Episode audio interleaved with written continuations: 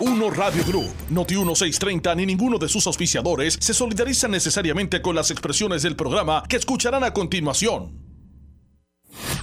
Escuchas WPRP 910, Noti 1 Ponce. La temperatura en Ponce y todo el sur sube en este momento. Noti 1630 presenta Ponce en Caliente con el periodista Luis José Moura. Bueno, saludos a todos y muy buenas tardes. Buenas tardes, bienvenidos. Soy Luis José Moura y esto es Ponce en Caliente. Usted me escucha por aquí por Noti1 de lunes a viernes eh, a las 4 de la tarde. Aquí analizamos los temas de interés general en Puerto Rico, siempre relacionando los mismos con nuestra región. Así que bienvenidos todos a este espacio de Ponce en Caliente. Hoy es martes. Hoy es martes 20 de febrero del año. Estamos a una semana de, acabar el, segundo mes del año. Eh, martes 20 de febrero del año 2024. Así que gracias a todos por su eh, audiencia, por su sintonía. Un día más aquí en Ponce en Caliente. Así que saludos y bienvenidos a los que nos escuchan desde el sur de Puerto Rico, todo este litoral eh, a través del, 90, eh, del 910, 910 AM de eh, Noti1 y también, por supuesto, a los que nos escuchan por la banda FM con toda la calidad de sonido que eso representa. A los que nos escuchan también y la programación de Noti1 a través del 95.5 en su radio FM. Así que gracias a todos por su sintonía. Eh, y, por, por estar siempre eh, eh, en sintonía de la programación de Noti1, que repito, en toda esta zona usted la escucha a través del 910 AM y del 95.5 en su radio FM. Hoy vamos a hablar, hoy, hoy vamos, hoy como tenemos a, al profesor Domingo Madera, vamos a hablar varios asuntos relacionados a la educación. Y miren, más allá de los que están a favor del concepto de escuela charter, de los que están en contra y se oponen y piden una moratoria al establecimiento de, este, de este concepto en la educación pública, más allá de eso, más allá de la controversia en si eh, debe eh, eliminarse la obligatoriedad de la vacunación de los estudiantes más allá de eso,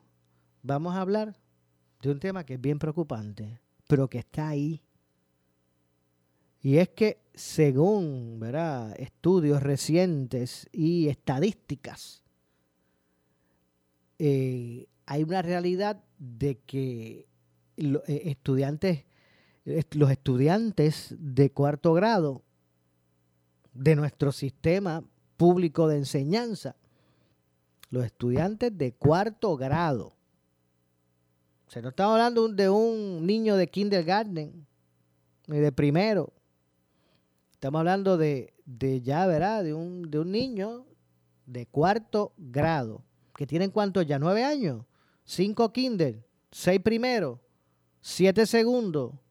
¿Ocho tercero? ¿Nueve años en cuarto? Muestran Deficiencias en lectura. No saben leer. No estoy hablando de, de todo, de la totalidad, ¿verdad? No quiero que, ¿verdad? Este, haya malos entendidos. Pero un porcentaje considerable de estudiantes de cuarto grado en nuestro sistema público, a esa altura, no saben leer.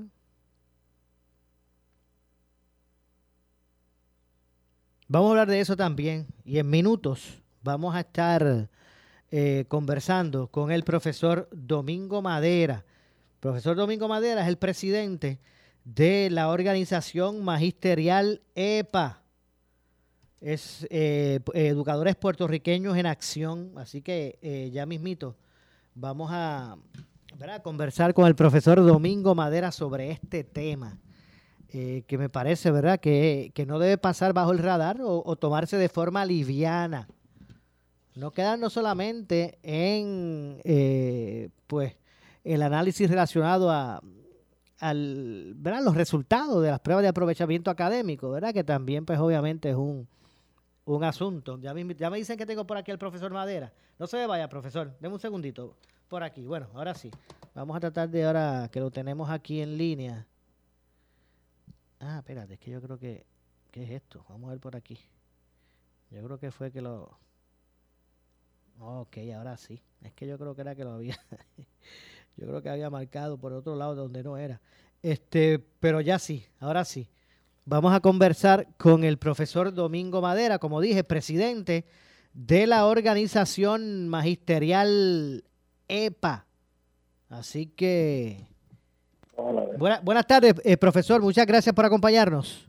Buenas tardes, Mora. Un grato placer estar contigo y todo que de escuchas. Gracias, como siempre, profesor, por estar con nosotros. Decía en el inicio del programa que que hoy vamos a conversar con usted, que hoy vamos a, iniciar el programa eh, tocando temas de educación, pero más allá de las controversias relacionadas, si se debe eliminar la obligatoriedad de, la vacunación de estudiantes o, permanecer ¿verdad? Con, eso como requisito, más allá de si eh, uno está de acuerdo en el concepto de, de escuelas charter o no, este asunto relacionado al, al, a, los niños, a los jóvenes de cuarto, de cuarto grado de nuestro sistema público, que aunque no estoy hablando de que sea la totalidad de los estudiantes de cuarto año de, las escuelas públicas, sino que hay, verá, hay estadísticas, hay indicadores que apuntan a que son muchos los estudiantes de cuarto, de cuarto grado en Puerto Rico que no saben leer.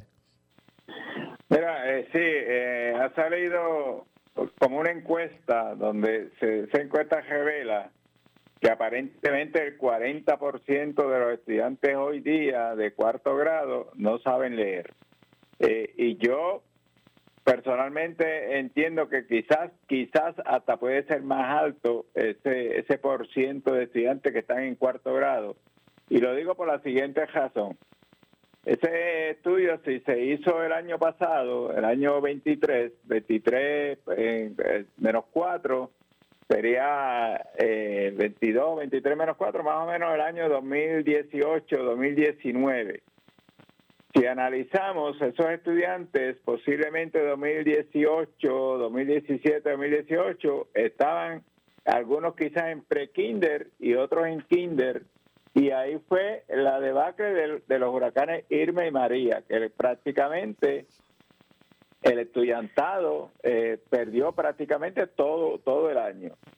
Eh, luego vinieron los, eh, los terremotos, luego vino la pandemia, vino Fiona, o sea que este estudiantado de María para acá es un, eh, es un estudiantado, un grupo de estudiantes que ha perdido gran parte de su educación eh, eh, que se debe de efectuar en la sala de clases. han, han, perdido gran parte de los días lectivos. Correcto, correcto. Ese, esos estudiantes seguirán a, medida que continúan eh, son estudiantes que tienen que tener una deficiencia y que si el Departamento de Educación no las ataca a tiempo, pues va a llegar el momento en que esas deficiencias quizás ni las puedan corregir. Y son los estudiantes que en años futuros van a llegar a las universidades y van a llegar con unos rezagos marcados que va a ser preocupante para toda la sociedad en Puerto Rico. O sea que tal vez cuando eso, eso, esos niños lleguen a la edad de, un, de universitario, a lo mejor para esa época vamos a estar hablando, este año se reveló que un 40% de los estudiantes que entraron a la universidad tienen deficiencia de aprendizaje. Y que eso está cerca ahí, eso sería más o menos en, 7 u 8 años adicionales, ese estudiantado, esos estudiantes estarían ingresando a las universidades. Por lo tanto, yo creo que es bien, bien importante que tanto el Departamento de Educación como otras agencias y las mismas universidades, eh, yo creo que van a tener que hacer quizás una, una cumbre para eh, ver cómo atajamos estas deficiencias, porque aunque el Departamento de Educación ha estado haciendo eh, llevando a cabo esfuerzos para, para llevar a cabo eh, tareas, como por ejemplo el programa JAE, eh, posiblemente no han dado el resultado que se esperaba tuviesen estos, estos estudiantes para, para atacar ese rezago educativo que tenemos marcado en nuestro sistema educativo. Y, y, hay que atacarlo porque eh, yo creo que el, departamento va a tener que hacer unos planes a corto plazo, a mediano plazo y a largo y a largo alcance. Que a largo alcance cuando ya esos estudiantes llegarían quizás a las universidades, donde también las universidades tienen que poner de su parte para ver cómo atacamos todas estas deficiencias que estos estudiantes tienen. No es lo mismo un estudiante que de los 180 días lectivos haya podido participar de, por, vamos a poner de 150 a 170, vamos a poner, que un estudiante que en de 180 días haya podido participar algunos 70 días lectivos en la sala de clases. Que se han buscado otras alternativas como, como eh, eh, el aprendizaje a distancia, eh, de los módulos, pero no es lo mismo y especialmente en estudiantes pequeños, cuando tenemos un maestro a su lado, una persona a su lado que los va guiando, que le va corrigiendo, que le va diciendo vamos a hacerlo en esta forma, vamos a hacerlo en esta otra forma, que le da continuidad a ese proceso, eh, no es lo mismo. Yo sé que los maestros en Puerto Rico han hecho, hacen su trabajo, han hecho todo el esfuerzo para tratar de lidiar con estas situaciones, pero eh, cuando lo, cuando la estadía en un plantel escolar es mínima, eh, lo normal nos dice de que ese estudiante no va a salir con todas las destrezas que necesita salir de un grado y, y, si se sigue arrastrando, arrastrando esas deficiencias, finalmente vamos a encontrar estudiantes con las deficiencias bien marcadas. Entiendo. Y, y, y, o sea que, ¿verdad? Para, para recapitular y ir poder, y poder entender bien todo este asunto, lo que estamos hablando es que los estudiantes que para María, María fue hace cuánto, siete años, eso fue en el 2017. María fue a finales del 2017. Exacto, ok. Vamos a, vamos a ponerlo de esta forma. Los estudiantes que entraron a Kindergarten en el 2017, vamos a, poner, vamos a ponerlo así. Eh, pues, pues vamos a ponerlo hace prácticamente cinco años. Ok, vamos, estudiantes que, que hace cinco años, cuando, bueno, eh, para la época de María, ¿verdad? Pues entraron a kindergarten, pero realmente a la larga fueron pocos los días lectivos y, para y cuando digo decimos lectivos nos, nos referimos a un día de clase, o sea, de, cara a cara con el maestro en el salón de clase, ¿verdad? Correcto. De, los ciento tal vez y pico de días que se supone que en el año escolar o en el semestre eh, tuvieran eh, contacto ¿verdad? Eh, presencial con el maestro, de esos 180 días, estoy poniendo un ejemplo, pues a lo mejor por, por este asunto de María, lo que, los que estuvieron fueron 70, 70 días en vez de 180. Eso es así. por lo que se vio limitado su espacio de aprendizaje. No estamos diciendo que sean niños que no tengan la capacidad de, de comprender ni de, ni de aprendizaje. Es que simplemente se vio reducido su tiempo de, clases, por lo que no pudo completar el material, la totalidad del material. Y, recuerda, recordemos que para ese año, luego de María, el secretario de Educación, el doctor Eligio Hernández, eh, promulgó o, enfatizó en que no se fracasara ningún estudiante. Todos los estudiantes ese año fueron promovidos de grado. Sí, tal vez con la, con la teoría de que yo, pues no es la culpa del, del, joven, que haya habido un huracán, que se tuvieron que reunir menos, y pues mira, no lo van a hacer un rezago que le pueda marcar. Su, para, para, para no marcar a esos estudiantes en que se colgaron. estaban fracasar, o algo. Y, yo estoy seguro que lo hizo de buena fe. Claro entendemos que sí eh, qué pasa eso fue por María pero después de María qué vino los terremotos verdad los terremotos. Y pasó lo mismo, por lo menos en el sur fue más marcado, de que los niños vieron reducirse en, en una gran porción, proporción, debo decir, los días lectivos. Perdieron más días también, no pudieron cubrir material completo de que, se cubre en, el año escolar. Pero también los pasaron, nadie, se, nadie que se quedó rezagado en, el mismo grado por eso. Correcto. En, cuanto a, los terremotos, recuerda que los terremotos fue eh, 6, 6, 7 de, de, enero, que está iniciando el segundo semestre. Yo, eh, hay escuelas que perdieron el semestre completo. Completo. O sea, que, que el joven no tuvo contacto con el material educativo de un semestre. Y así fue promovido, ¿verdad? De grado. Y después que vino, y después la, pandemia. Y entonces, eh, eh, además de la pandemia, que ya para la pandemia se empezaron a, establecerse las clases por módulo, las clases por, por, sistema. Pero eso fue eh, después que hubo un tiempo que tuvieron en sus casas remotos, que no todos podían manejar ese tipo de tecnología, se distraían con mucha más facilidad porque estaban en su casa. Correcto. Y, y, además de eso, eh, eh, eh, especialmente los estudiantes de la zona cero, los estudiantes de Guánica, este, Yauco, Ponce, muchos de ellos tenían que participar entonces en, matrícula doble, donde había estudiantes por la mañana en una escuela y estudiantes de otros grupos por la tarde en la misma escuela, donde perdían entonces los que podían asistir perdían una hora de, de, clase también. Todo eso son factores que inciden en estas situaciones de, poco aprendizaje. Así que eh, no podemos echarle la culpa al estudiante. No, claro que, no. podemos echarle la culpa directamente a, los maestros. Yo creo que aquí hay un andamiaje que, que de arriba abajo hay que reevaluar para ver dónde es que estamos y qué es lo que podemos hacer. No es echar culpa, es trabajar, ser proactivo para tratar de, salir de esta situación. Exactamente. Entonces, ya esos niños ya no están en Kindle cuando vino María, ahora están en séptimo grado. prácticamente. Pero, pero, disculpe, disculpe. Kindle, primero, segundo, tercero, cuarto, quinto, ¿están como en sexto grado ya? Bueno, primero, algunos estaban en eh, posiblemente algunos en pre-kinder, pre-kinder, kinder, eh, primero, segundo, tercero y cuarto, pero el, el, estudio fue hecho quizás el año pasado, porque estamos eh, iniciando este año 24, a lo mejor ese estudio fue hecho en el 23.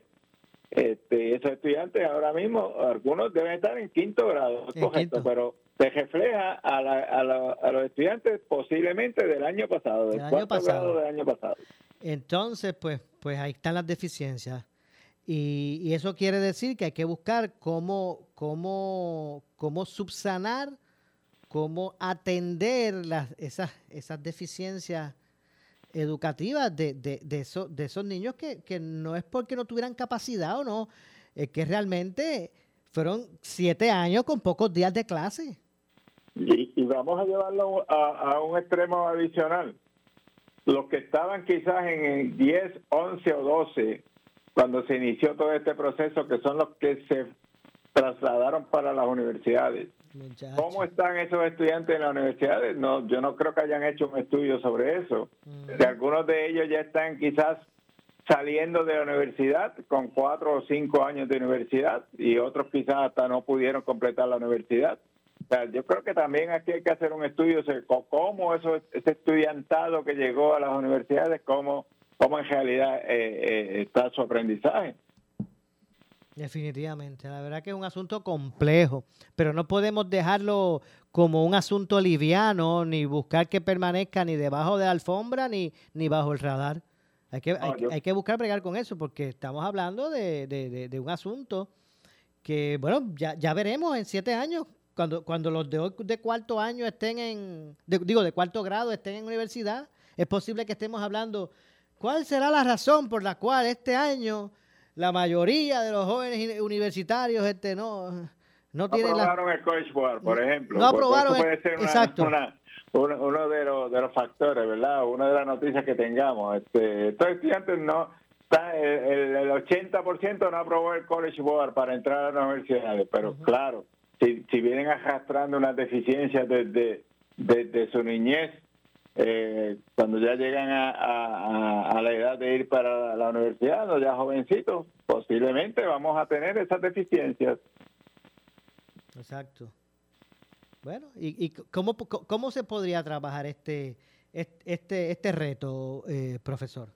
Bueno, como dije ahorita, yo creo que aquí vamos a tener que, va a tener el departamento con otras agencias y las mismas universidades sentarse, hacer quizás una cumbre, hacer un grupo de trabajo, de analizar eh, esos retos que tenemos y empezar a planificar, establecer unos, unos, unos planes de trabajo eh, a corto plazo, a mediano plazo y a largo plazo, a largo alcance. No podemos eh, simplemente dejarlo fríamente ahí. Mira, ese fue un resultado que salió. Vamos a ver qué pasa el año que viene.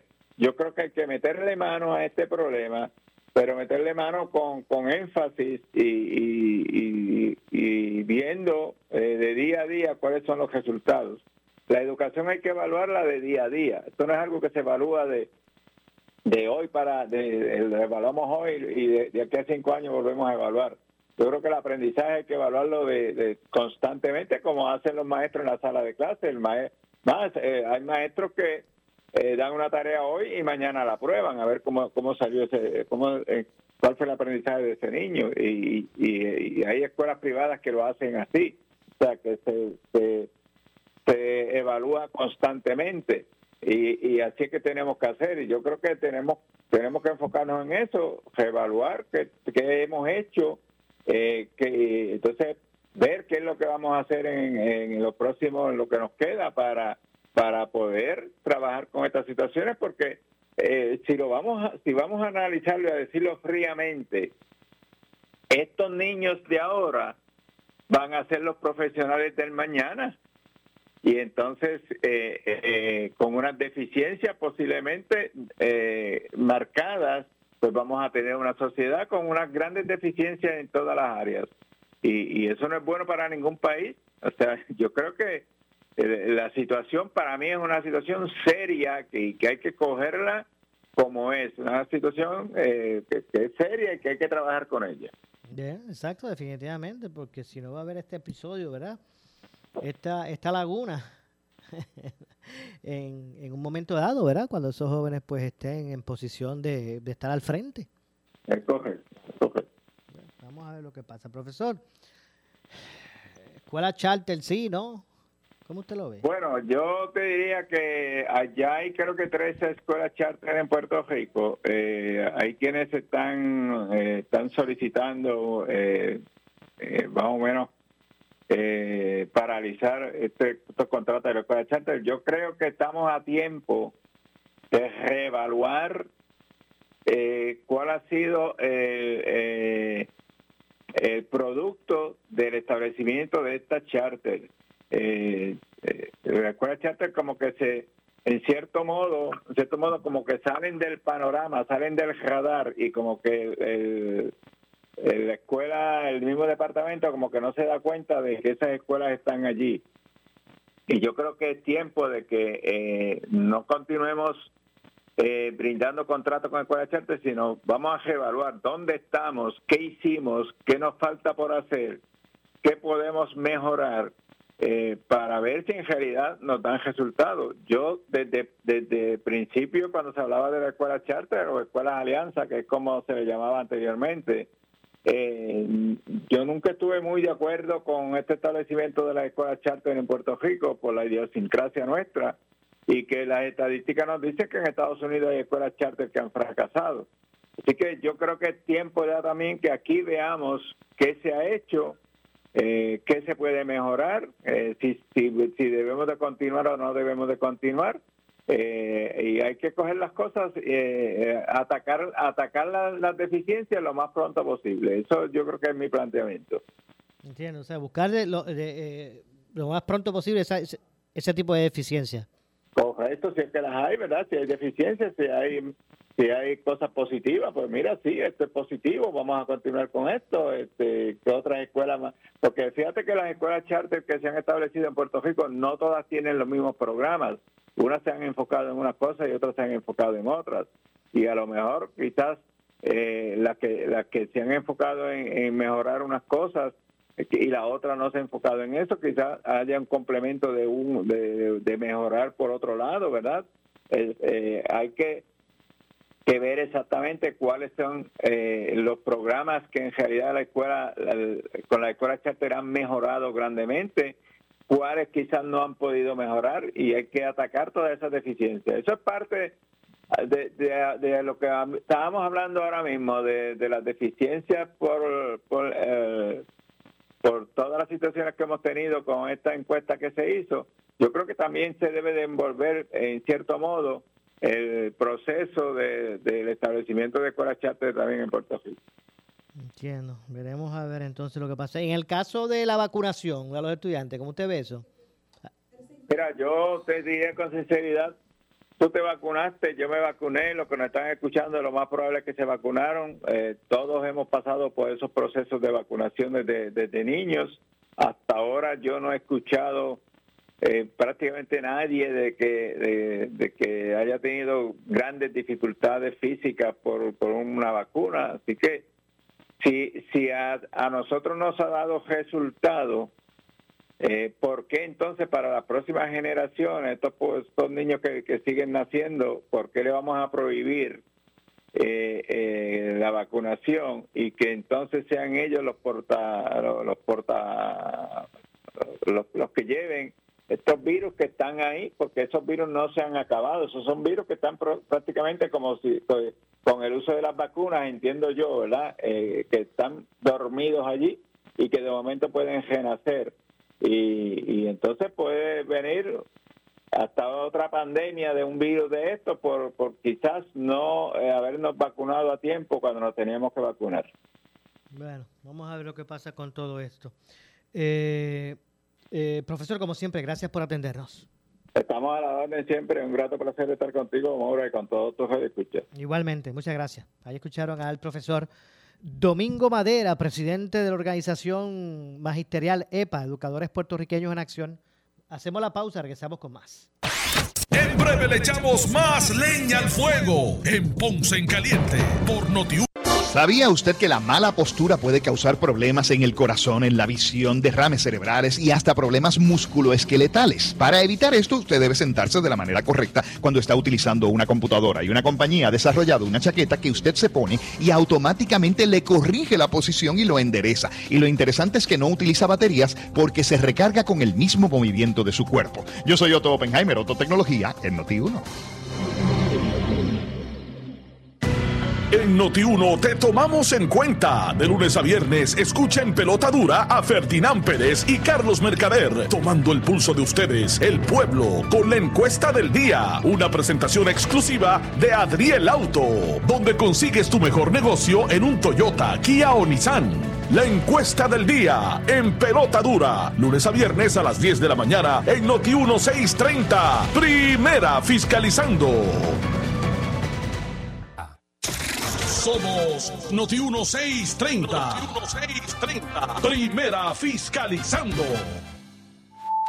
Noti 1630 presenta un resumen de las noticias que están impactando a Puerto Rico ahora. Muy buenas tardes, soy Cristina Vélez Guzmán y usted escucha Noti 1630, primera fiscalizando, última hora 429. El expresidente del Senado, Eduardo Batia, señaló en el programa Pelota Dura que la discusión sobre la limitación de términos en Puerto Rico no debería centrarse en la legislatura, sino que se debe considerar en los alcaldes. El problema político en Puerto Rico no es en la Asamblea Legislativa. En la Asamblea Legislativa hay lo que se conoce en inglés como un turnover o un cambio. En, si tú te das cuenta eh, y uno hace el análisis frío, cambian mucho los legisladores cada cuatro ocho años. Eh, eh, son pocos los legisladores como eh, el gran amigo Tony Paz Zamora, que tuvo varios, qué sé yo, siete, ocho cuatrenios. Pero aparte de él, yo creo que no hay, no hay nadie que esté más de cuatro cuatrenios, tres cuatrenios. Así que yo, yo no le veo la necesidad a eso, porque eso lo que hace es le quita al pueblo una oportunidad de tener un buen legislador, número uno, y número dos, le,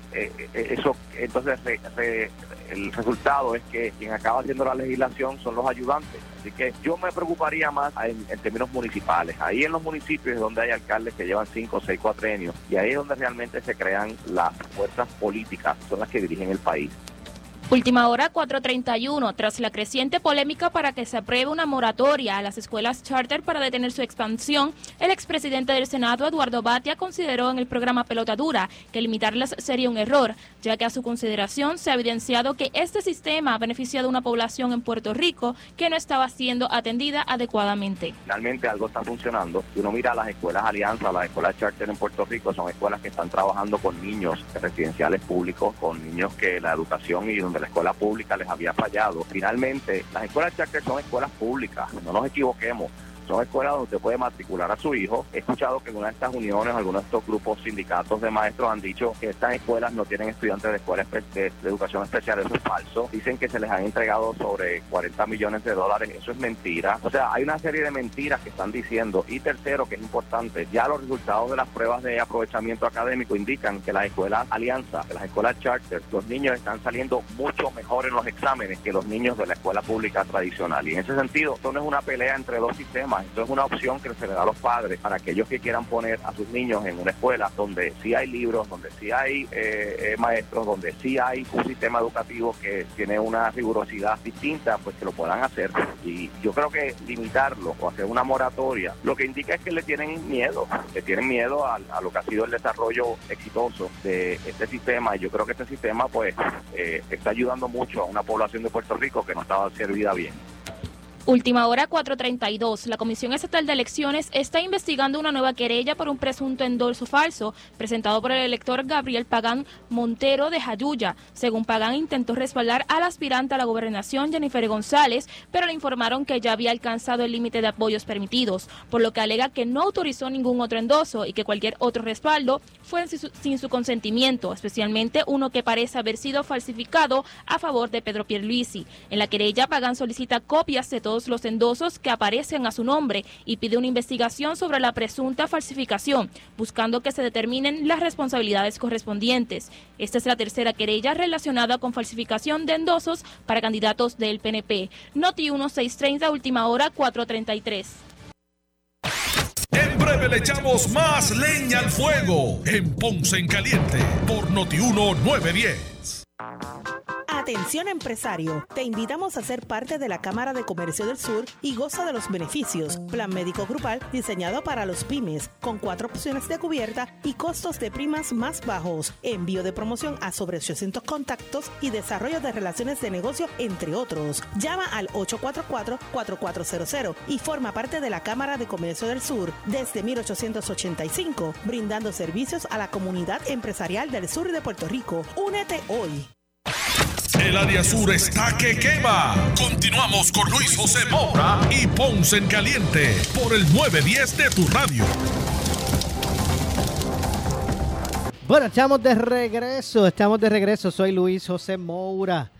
Esto es Ponce en Caliente. Son las 4 con 35. 4 con 35 minutos en la tarde. Este es tu contacto. Con esto, ¿verdad? Tu contacto aquí eh, a través de eh, eh, de Noti1, aquí analizamos los temas de interés general en, Puerto Rico, siempre, ¿verdad? Relacionando los mismos eh, con nuestra región. Así que gracias a todos, ¿verdad? Por estar en sintonía, como, como dijimos al inicio, los que están sintonizados al 910 AM de Noti1.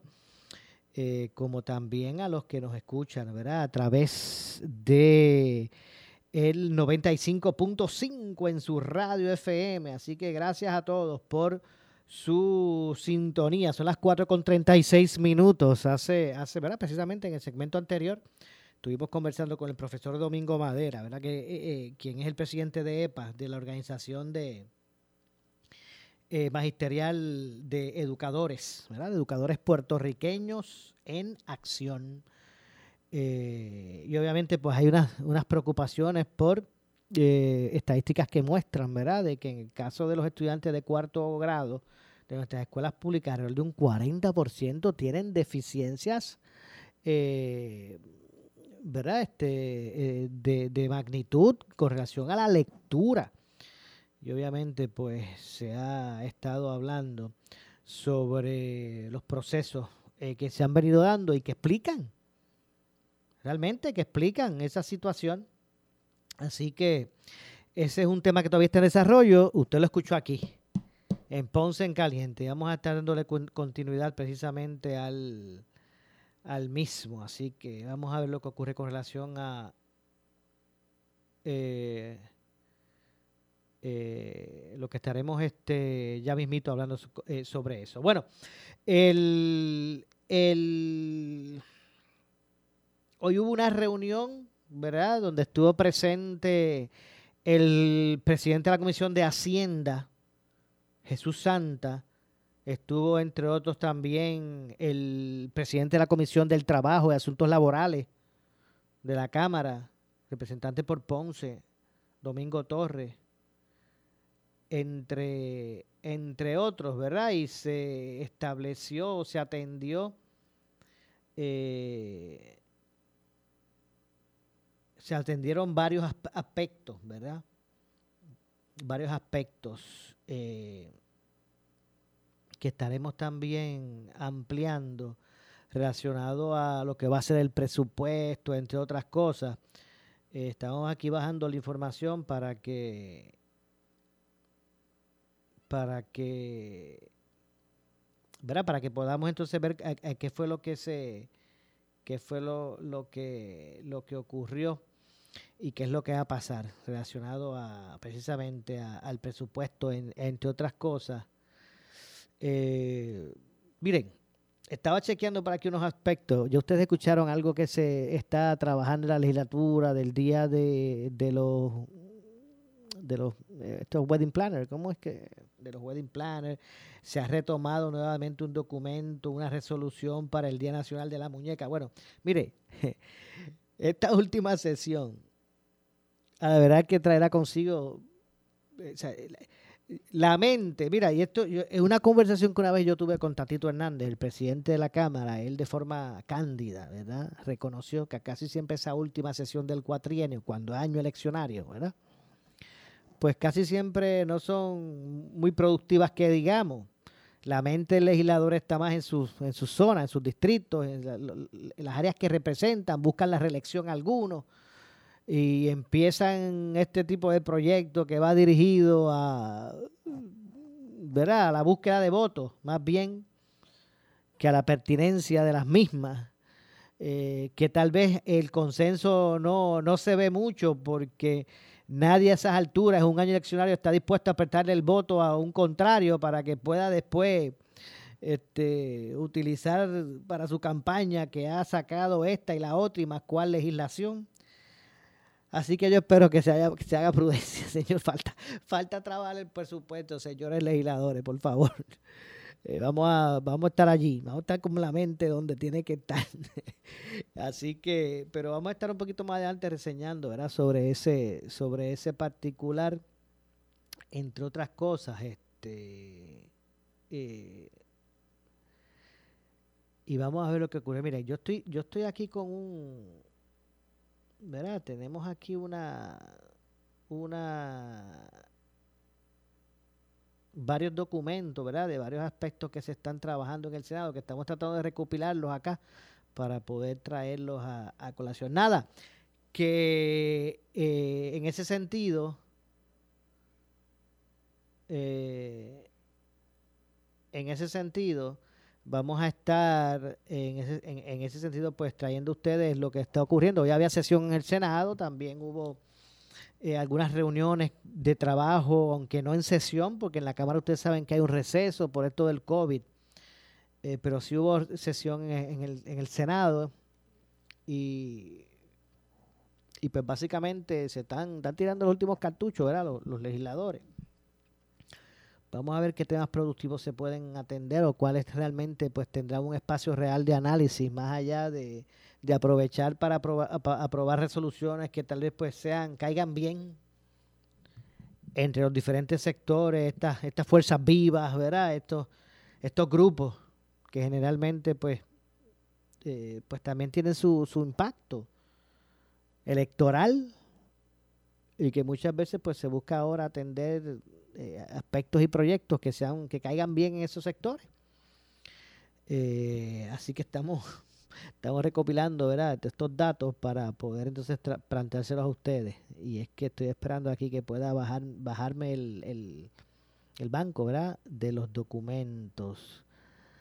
Eh, y obviamente, pues vamos a estar, estar atentos. Eh, bueno, en ese sentido, eh, son las 4 con 42 minutos. Vamos a ver lo que ocurre con relación a eso, pendiente. A ver si me da tiempo a poder bajar todo eso antes de que, de que, de que se nos acabe el tiempo. Miren, hoy, entre, entre varias cosas que han estado pasando, eh, les decía que hubo una reunión del el presidente de la Comisión de Hacienda, eh, Jesús Santa, del, del presidente de la Comisión del Trabajo y Asuntos Laborales de la Cámara, Domingo Torres, donde eh, se dio a conocer precisamente por parte del presidente de la Comisión de Hacienda, Jesús Santa Rodríguez, que para incluir, y eso, eso me lo había dicho a mí en una entrevista Jesús Santa, para incluir la partida sobre los aumentos salariales a los jueces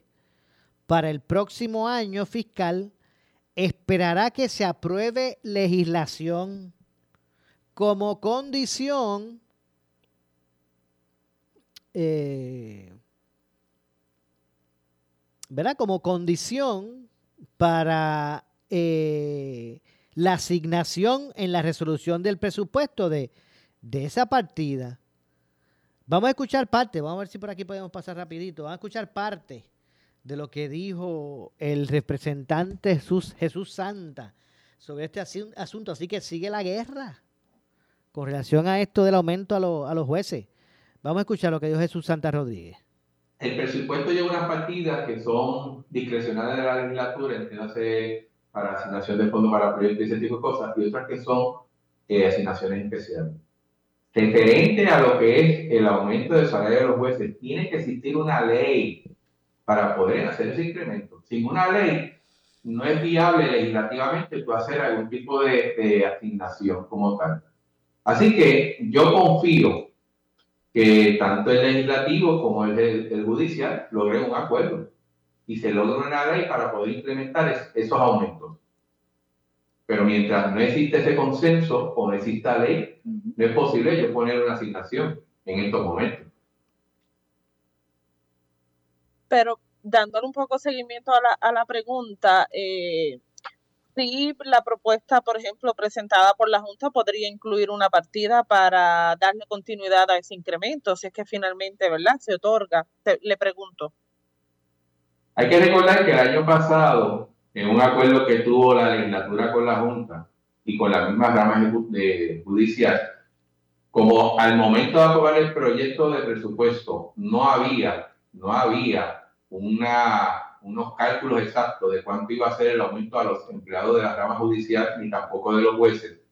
Se determinó hacer una, una, una erogación, un dinero, ponerle una cuenta especial, esperando que se diera lo que era el plan de clasificación y distribución de los empleados de la rama judicial, y a la misma vez esperando, y así lo dice la carta de la Junta del 19 de julio, que surgiera una ley eh, detallando cuáles iban a ser los aumentos de salario. Eso se hizo, eso todavía está vigente, está vigente por un año para poder llevar a cabo un aumento de salario hace falta una ley. Y eso inclusive la, la, carta que sometió la Junta en ese entonces así lo especifica, la razón por la cual se, se, saca un dinero bajo custodia de la Oficina de Gerencia y Presupuesto. Ya el gobernador sometió un proyecto. Yo creo que aquí lo que hace falta es que se sienten todas las partes a lograr un acuerdo. Mientras no hay una ley que estipule cuáles van a ser los aumentos, lo que sean, no hay forma de tú poner un dinero en ese presupuesto responsablemente. No, habría forma de, someter o, incluir otra partida como ocurrió el año pasado y simplemente separarlo, destinarlo para eso. No lo veo. Yo no lo voy a poner. tiene que haber una ley y tiene que haber consenso. Yo lo que estoy obligando es a que se sienten a lograr un consenso, a lograr un acuerdo. Eso es lo responsable, eso es lo que el país espera. Bueno, ahí escucharon al presidente de la Comisión de Hacienda de la Cámara, Jesús Santa Rodríguez. Mire, y eso que hoy ha expresado en esta conferencia de prensa Jesús Santa, a este servidor ya hace unos días atrás nos lo había dicho. que había que haber, que tenía que haber legislación. Sin legislación no iban a incluir en el presupuesto partida alguna para el, el, aumento de los jueces. Ya nos los había dicho ya hace unos días anteriormente esto. De hecho, más allá, en varias entrevistas, el presidente de la Cámara había ya insistido en que atenderá después de las primarias de, primarias de junio la legislación sobre los aumentos salariales para los jueces y otros funcionarios gubernamentales, ¿verdad? Eh, en ese sentido, hoy Jesús Santa Rodríguez, como dije, representante Domingo Torres García, eh, Débora Soto Arroyo, divulgaron ¿verdad? lo que será el itinerario de vistas públicas para la evaluación del presupuesto del, de, este, de este año fiscal 2024-2025 que comienza el próximo primero de julio. Eh, y obviamente, pues ahí es que él contesta preguntas de los medios de la, situación, verdad, esta situación con relación a al aumento de salario a los jueces sin, sin legislación. No es porque se haya declarado una ley especial, sin legislación al respecto sobre los aumentos, él insiste, Jesús Santa Rodríguez, que no va a aprobar ¿verdad? Que no va a someter ningún, eh, ningún proyecto que contemple, ¿verdad? Los fondos para, para ese aumento.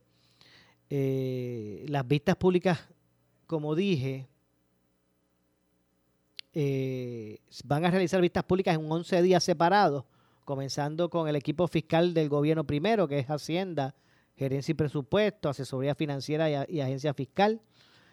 El 5 de marzo, que es próximo, eh, pues se dará esto con la meta de aprobar el presupuesto de, la Cámara a principios del mes de junio, según dijo Santa. las vistas públicas continuarán el 7 de marzo con el Departamento de Vivienda y la Administración de Vivienda Pública, el 12 de marzo el Departamento de Recursos Naturales y Agricultura, la Autoridad de Tierra, el 14 de marzo UPR, la Comisión Estatal, 19 de marzo el Departamento de Salud y otras agencias bajo su sombrilla, en abril continuarán el día 4 el Departamento de Transportación Obras Públicas, Carretera, Seguridad Pública, el 9 y los, los negociados, ¿verdad? Que, componen toda esa, esa, gran, esa gran sombrilla, ¿verdad? Y el 11, el Departamento de Desarrollo Económico y Comercio, la Compañía de Turismo, eh, Servicios Generales, eh, el 7, Familia, todas las agencias bajo su jurisdicción. El 9 es eh, el Departamento de Justicia y el de Corrección y Rehabilitación, al igual que el Instituto de Ciencias Forenses. Así que ese va a ser más o menos el, el, schedule, ¿verdad? Eh, con relación a eh, la cobertura relacionado a, no la cobertura, sino los trabajos conducentes al, al proyecto de, de, presupuesto, ¿verdad? Vamos a ver cuán eh, ¿verdad? ¿Cuánto debate genera precisamente eh, el establecer este el, presupuesto para el próximo año fiscal? Que debe ser cuál, el tercero, si lo logran aprobar balanceado para, para efectos de la Junta. Vamos a preguntarle eso a Jesús Santa. Eh, en unos asuntos un poco más de, de, campaña de los partidos, ¿verdad? Hoy bajo la expresión de, de ningún popular puede expulsar a otro popular, reapareció eh, Ronnie Jarabo, ¿verdad? Dándole la bienvenida. José Ronaldo eh, Jarabo, eh, dándole la bienvenida al expresidente, debo decir, dándole un respaldo al, al senador Juan Zaragoza para la candidatura a la gobernación dentro del Partido Popular Democrático. Vamos a escuchar parte de lo que expresara al respecto. El mensaje es que yo le doy valor a la experiencia. En ese sentido, es este, van a escuchar las expresiones del propio Juan Zaragoza, dándole pues también la bienvenida a Ronnie durante la presentación de su equipo de campaña. Ronnie va a ser parte de la campaña de Juan Zaragoza. Vamos a escuchar lo que dijo eh, Zaragoza. Experiencia. Y el mensaje es que yo le doy valor a la experiencia y al buen consejo. Eh, ningún popular puede ser expulsado del Partido Popular. Eso se siente en el corazón.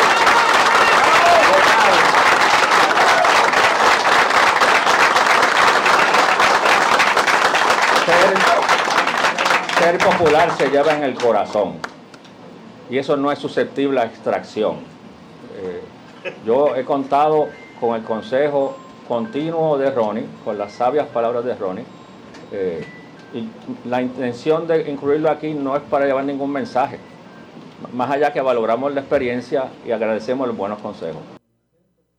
Bueno, eh, como todo, ¿verdad? Sabe, lo supongo enterado, ¿verdad? Ronnie fue sancionado por el presidente de esa colectividad, Jesús Manuel Ortiz, quien separó a Jarabo de sus posiciones de liderato dentro del PPD, tras este participar del anuncio de reelección del alcalde de San Juan, Miguel Romero. Eh, durante la presentación de los de los funcionarios de la campaña de Zaragoza, se anunció que la dirección recae de, la, de la, campaña en, en, Idalia Colón, exsecretaria del Departamento de la Familia. Además, se anunció al relacionista, a, Betsy Nazario eh, como coordinadora de estrategias y comunicaciones y el ex representante Carlos Charlie Hernández, a Charlie Hernández, como director político y portavoz de la campaña. O sea que vamos a ver por ahí a Charlie Hernández ahora de regreso en los medios como portavoz de campaña de, Juan Zaragoza. Nada, que se acercan las primarias ahora el 2 de, junio, de, junio. Eh, y obviamente ahora abril y mayo, esos dos meses que vienen ahora, estamos ya casi terminando febrero, ya hoy es 20 pero tiene 29 días este año. Así que en estos próximos poco más de dos meses es que se arrecian las campañas políticas. Así que se unió a la campaña de Juan Zaragoza José Ronaldo Jarabo, eh, expresidente de la Cámara. Ronnie, un expresidente de la Cámara, una figura de mucho tiempo, de, envergadura dentro del Partido Popular, que que ha sido, ¿verdad? Que ha estado presente como asesor de legislativo para, ¿verdad? Para, para eh, legisladores del PPD y de la, de, la propia Cámara, Senado, cuando han estado en mayoría. Eh, y que, bueno, yo en mi caso, de verdad que a mi juicio, es uno de los más conocedores de los sistemas parlamentarios, del sistema parlamentario en Puerto Rico. ¿Verdad? A, mi juicio es uno de ellos, si no es el que, ¿verdad? Eh, de, los que más mm, eh, dominan el, sistema parlamentario, ¿verdad? En, Puerto Rico lo es, no cabe duda, ¿verdad? Que José Ronaldo Jarabo, que también por mucho tiempo, pues, ha, estado también de, de, analista político, ¿verdad? en, en espacios radiales, ustedes lo escucharon también por mucho tiempo aquí en Noti1, ha estado en otras emisoras también. Eh, y en ese sentido, pues ha sido parte, ¿verdad?, de lo que es ese, e, e, ese, ese liderato desde, desde presidente de la Cámara para abajo, de antes, obviamente, porque ejerció un, liderato eh, importante en delegaciones del PPD en la Cámara cuando pues, pues tuvo la confianza de sus compañeros para, para presidir el, eh, el cuerpo y que, y que incluso eh, para esa época se, se, perfilaba, ¿verdad, Ronnie? Se perfilaba como, como este candidato de futuro a la, a la gobernación del, del, Partido Popular Democrático. Así que Ronnie pues se une ahora a la campaña de Juan, de Juan Zaragoza y ambos pues se dieron, ¿verdad? El, el, espaldarazo. Nada, se nos acabó el tiempo. Usted mire, no se, no se despegue de Noti1 para que continúe escuchando los puntos de vista de, de, todos los, los, compañeros de Noti1, sus programas, los analistas, los, eh, los talentos, los periodistas, los recursos de aquí de Noti1. Pero mire, yo me despido, regreso mañana a las 4 como siempre, pero mire, usted no se retire porque ya está listo ¿Usted sabe quién es el que tiene a medio mundo en la mirilla? Ese mismo. Viene por ahí, luego de la pausa y su programa. Así que tras la pausa, eh, Luis Dávila Colón. No se retire nadie, que Noti1 continúa. Esta es la estación de Luis Dávila Colón, WPRP 910 AM, W238DH 95.5 FM en Ponce, WNO 630 AM, San Juan, Noti 1 630. Primera fiscalizando. Uno Radio Group, Noti 1630 ni ninguno de sus auspiciadores se solidarizan necesariamente con las expresiones del programa que escucharán a continuación.